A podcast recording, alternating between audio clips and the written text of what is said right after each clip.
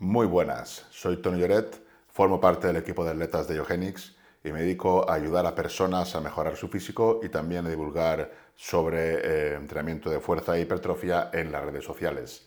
En este vídeo vamos a ver cómo se genera la hipertrofia muscular, qué es lo que sucede, por qué ganamos masa muscular. Vamos a ver algunos de los puntos que tenemos que tener en cuenta para ganar masa muscular hay que tener en cuenta que el cuerpo siempre tiende a la homeostasis, siempre tiende al equilibrio. Por lo tanto, cuando lo que queremos es ganar masa muscular, tendremos que forzarlo, tendremos que estresar los músculos a un estímulo al que no están adaptados para que sientan la necesidad de adaptarse, de sobreponerse a ese esfuerzo y de mm, ser capaces de las exigencias que nosotros queremos que tengan. Este concepto se llama eh, sobrecarga progresiva, es el principio de sobrecarga y es de los más importantes que tenemos que tener en cuenta a la hora de entrenar con el objetivo de ganar masa muscular. Tiene que haber siempre una sobrecarga progresiva y esto no necesariamente tiene que ser a costa de aumentar más y más kilos a la barra. Se puede generar hipertrofia, se puede ganar masa muscular, no solamente aumentando kilos en la barra, también volumen de entrenamiento, también tiempo bajo tensión, también enfatizando una fase del ejercicio. Hay muchas maneras de aplicar esa sobrecarga progresiva. Esto tiene que estar muy claro. El principal mecanismo por el que se genera la hipertrofia es la tensión mecánica, por lo tanto, lo que tendremos que aplicar una sobrecarga será en cuanto a tensión mecánica principalmente. Vamos a ver qué es lo que sucede en el entrenamiento, qué es lo que sucede cuando comenzamos a entrenar. Cuando entrenamos generamos una serie de adaptaciones. Unas adaptaciones serán específicas al gesto, al gesto que estamos trabajando, al ejercicio que estamos haciendo. Estas adaptaciones se darán sobre todo durante las primeras semanas. Normalmente se suele ver que las primeras ocho semanas es cuanto más se mejora un ejercicio nuevo, precisamente por esto, por estas adaptaciones neurales y de mejora de la técnica. Las primeras semanas los músculos se vuelven mucho más eficientes para coordinar y realizar los patrones de movimiento, lo cual se traduce en rápidas ganancias de fuerza, pero, pero con una contribución muy reducida en cuanto a ganancias de hipertrofia. ¿Qué significa esto? Que primeramente, cuando comenzamos a entrenar o cuando comenzamos con un nuevo ejercicio, lo que obtenemos y por lo que mejoramos tan rápido esas primeras semanas es principalmente por adaptaciones neurales, por una mejora del patrón motor, y por una mejora en la técnica de ese nuevo ejercicio. Las adaptaciones de hipertrofia en cuanto a ganancias de masa muscular van a venir más tarde. Estas adaptaciones, mm, pongamos que vienen en la segunda fase, que suele ser ya después de 6 o 8 semanas, y ahí, mm, cuando las mejoras en cuanto a la coordinación adaptaciones neurales ya no son tan eficientes, pues ya estamos obligando al cuerpo a generar mm, tejido muscular, a generar hipertrofia con el fin de poder mantener esas exigencias que le estamos dando con esos entrenamientos. Estas adaptaciones de hipertrofia son mucho más lentas y digamos que son adaptaciones no específicas al gesto, porque las primeras adaptaciones, las adaptaciones neurales y la mejora en el patrón, la mejora en la técnica, son adaptaciones específicas al gesto que nos hacen aumentar mucho la fuerza, pero en ese gesto en concreto. Si cambiamos de ejercicio, puede que ya no seamos tan fuertes en otro ejercicio porque no tenemos ni las adaptaciones neurales ni las habilidades técnicas para ser tan eficiente en otro ejercicio. Sin embargo, las adaptaciones de hipertrofia son adaptaciones no específicas que sí que realmente nos van a hacer fuertes en otros ejercicios, porque la masa muscular es lo que nos va a permitir mover esas cargas, tener esa fuerza. Junto a las adaptaciones de hipertrofia se dan también eh, adaptaciones a nivel del tendón, rigidez del tendón. Esas adaptaciones también son no específicas y también son las que nos confieren fuerza.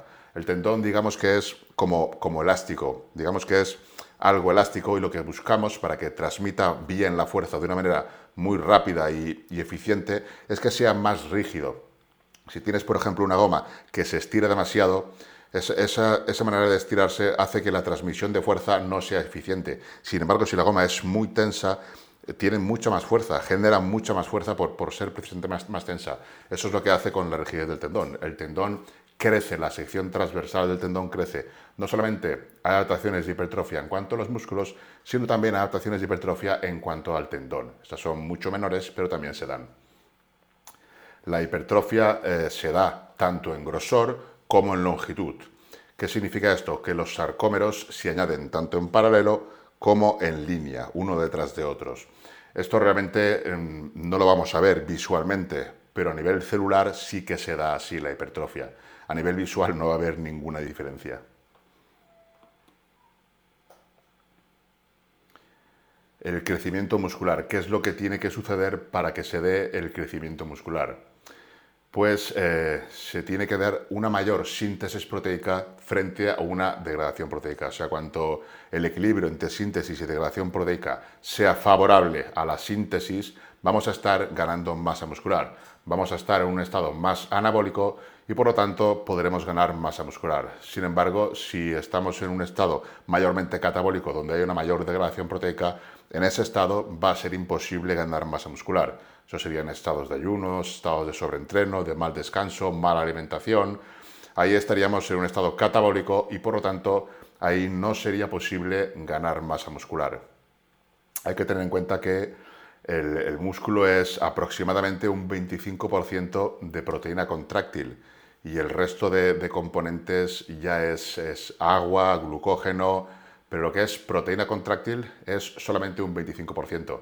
Cuando eh, estamos en un estado anabólico, lo que hacemos es añadir proteína contráctil nueva a ese tejido y por lo tanto generamos masa muscular. Este es un proceso muy lento y muy costoso.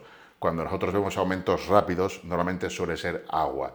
Ya digo que agua o glucógeno, ya digo que el músculo tiene aproximadamente un 25% de proteína contráctil, que es tejido eh, contráctil real, y el resto pues sería agua. Por lo tanto, hay que tener esto en cuenta que cuando crecemos demasiado rápido, pues casi siempre es por eso, porque nos llenamos de agua, de glucógeno, etc. Luego tenemos que para que se dé el crecimiento muscular están los tres procesos archiconocidos, que sería la tensión mecánica, el estrés metabólico y el daño muscular. Esto fue postulado por, por Schoenfeld hace ya muchos años, pero está siendo muy debatido y no está del todo claro que, por ejemplo, el daño muscular juega un papel demasiado relevante en cuanto a las ganancias de hipertrofia.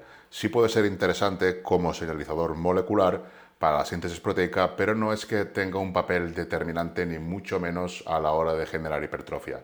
Luego tendríamos el estrés metabólico, que es el gran incomprendido porque todavía no se conocen bien de qué forma ayuda el estrés metabólico. Está claro que sí que ayuda y está demostrado, lo que pasa es que es muy complicado separar los tres procesos. No puede haber solamente tensión mecánica sin que haya daño muscular y en parte estrés metabólico. También es muy complicado que haya solamente estrés metabólico sin que haya tensión mecánica o daño muscular.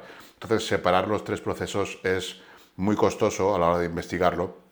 Por eso no está del todo claro en qué, en qué grado cada uno de ellos eh, tiene relevancia. Lo que está claro es que la tensión mecánica es el más importante de todos.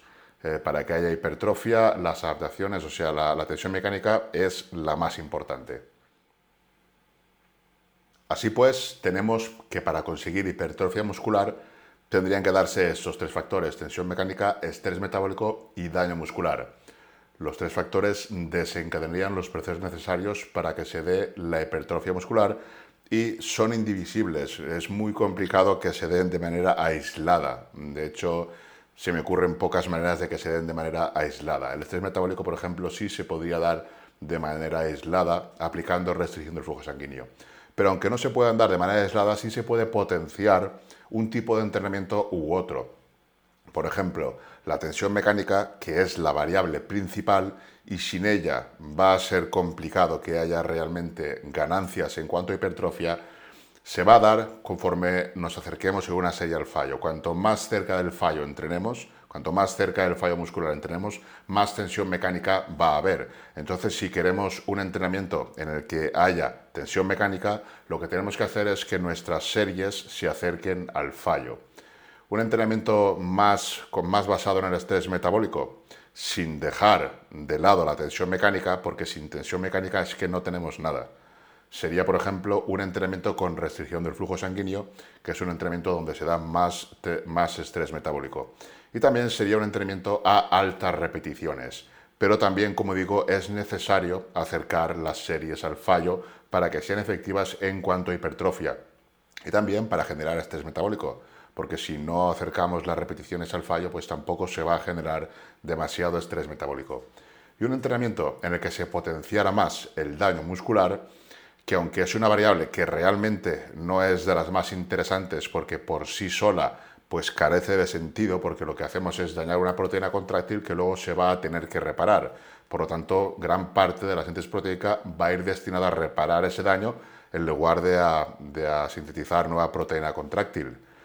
Pero bueno, se puede también enfatizar un entrenamiento más eh, buscando daño muscular, realizando un, entrenamiento en el que enfatizamos más la, fase excéntrica. La fase excéntrica de las repeticiones es la que más daño muscular genera. Es la que más microrupturas genera, la que más daño muscular genera, la que más agujetas genera. Esto puede ser útil en determinados ejercicios porque podría también, al, generar daño muscular, la, fase excéntrica, la hipertrofia que genera es más en longitud. Entonces, si es una parte de la, de la hipertrofia que no trabajamos, sería interesante en algún ejercicio también trabajar esa parte, enfatizar la excéntrica. La tensión mecánica pasiva se da en la fase excéntrica porque no requiere de energía para, mantener la carga. Los tejidos pasivos, los tendones, los huesos, articulaciones, son los que te ayudan a, a mantener esa carga. Por eso tú eres más fuerte en la fase excéntrica. Sin embargo, si tú la fase excéntrica la controlas, haces una fase excéntrica controlada, estás añadiendo gran parte de tensión mecánica activa a esa fase excéntrica. Y esto sería lo que nos beneficiaría en cuanto a hipertrofia, esa tensión mecánica, digamos, extra que le añadimos. Aunque realmente vamos a estar generando daño muscular, no es que nos interese demasiado, pero también vamos a generar una tensión mecánica extra al hacer esa excéntrica más lenta. Por lo tanto, también sería interesante incluir algún ejercicio potenciando lo que sería la fase excéntrica para trabajar eh, de esa forma eh, lo que sería el daño muscular, entre comillas. No trabajaríamos daño muscular, simplemente trabajaríamos, digamos, la excéntrica, la hipertrofia en longitud, y si una manera de conseguir hipertrofia. ¿Trabajarlo siempre así? No, no porque generaríamos demasiado daño muscular, pero tenemos las tres, las tres opciones, las tres formas de cómo podríamos enfatizar más una de las tres variables. Van a estar siempre presentes las tres, pero de esa manera podríamos enfatizar más una de las tres. Y así podemos darnos cuenta de que realmente no hay un entrenamiento metabólico porque es que necesitamos llevar las series al fallo para que haya tensión mecánica, que como digo es lo más importante.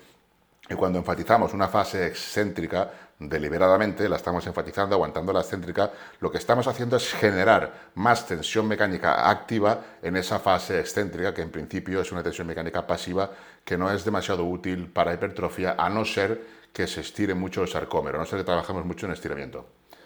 Bueno, espero que, te haya gustado el vídeo y vamos a seguir hablando de estos temas. Dale un me gusta, suscríbete al canal de Eugenix y nos vemos en el siguiente vídeo.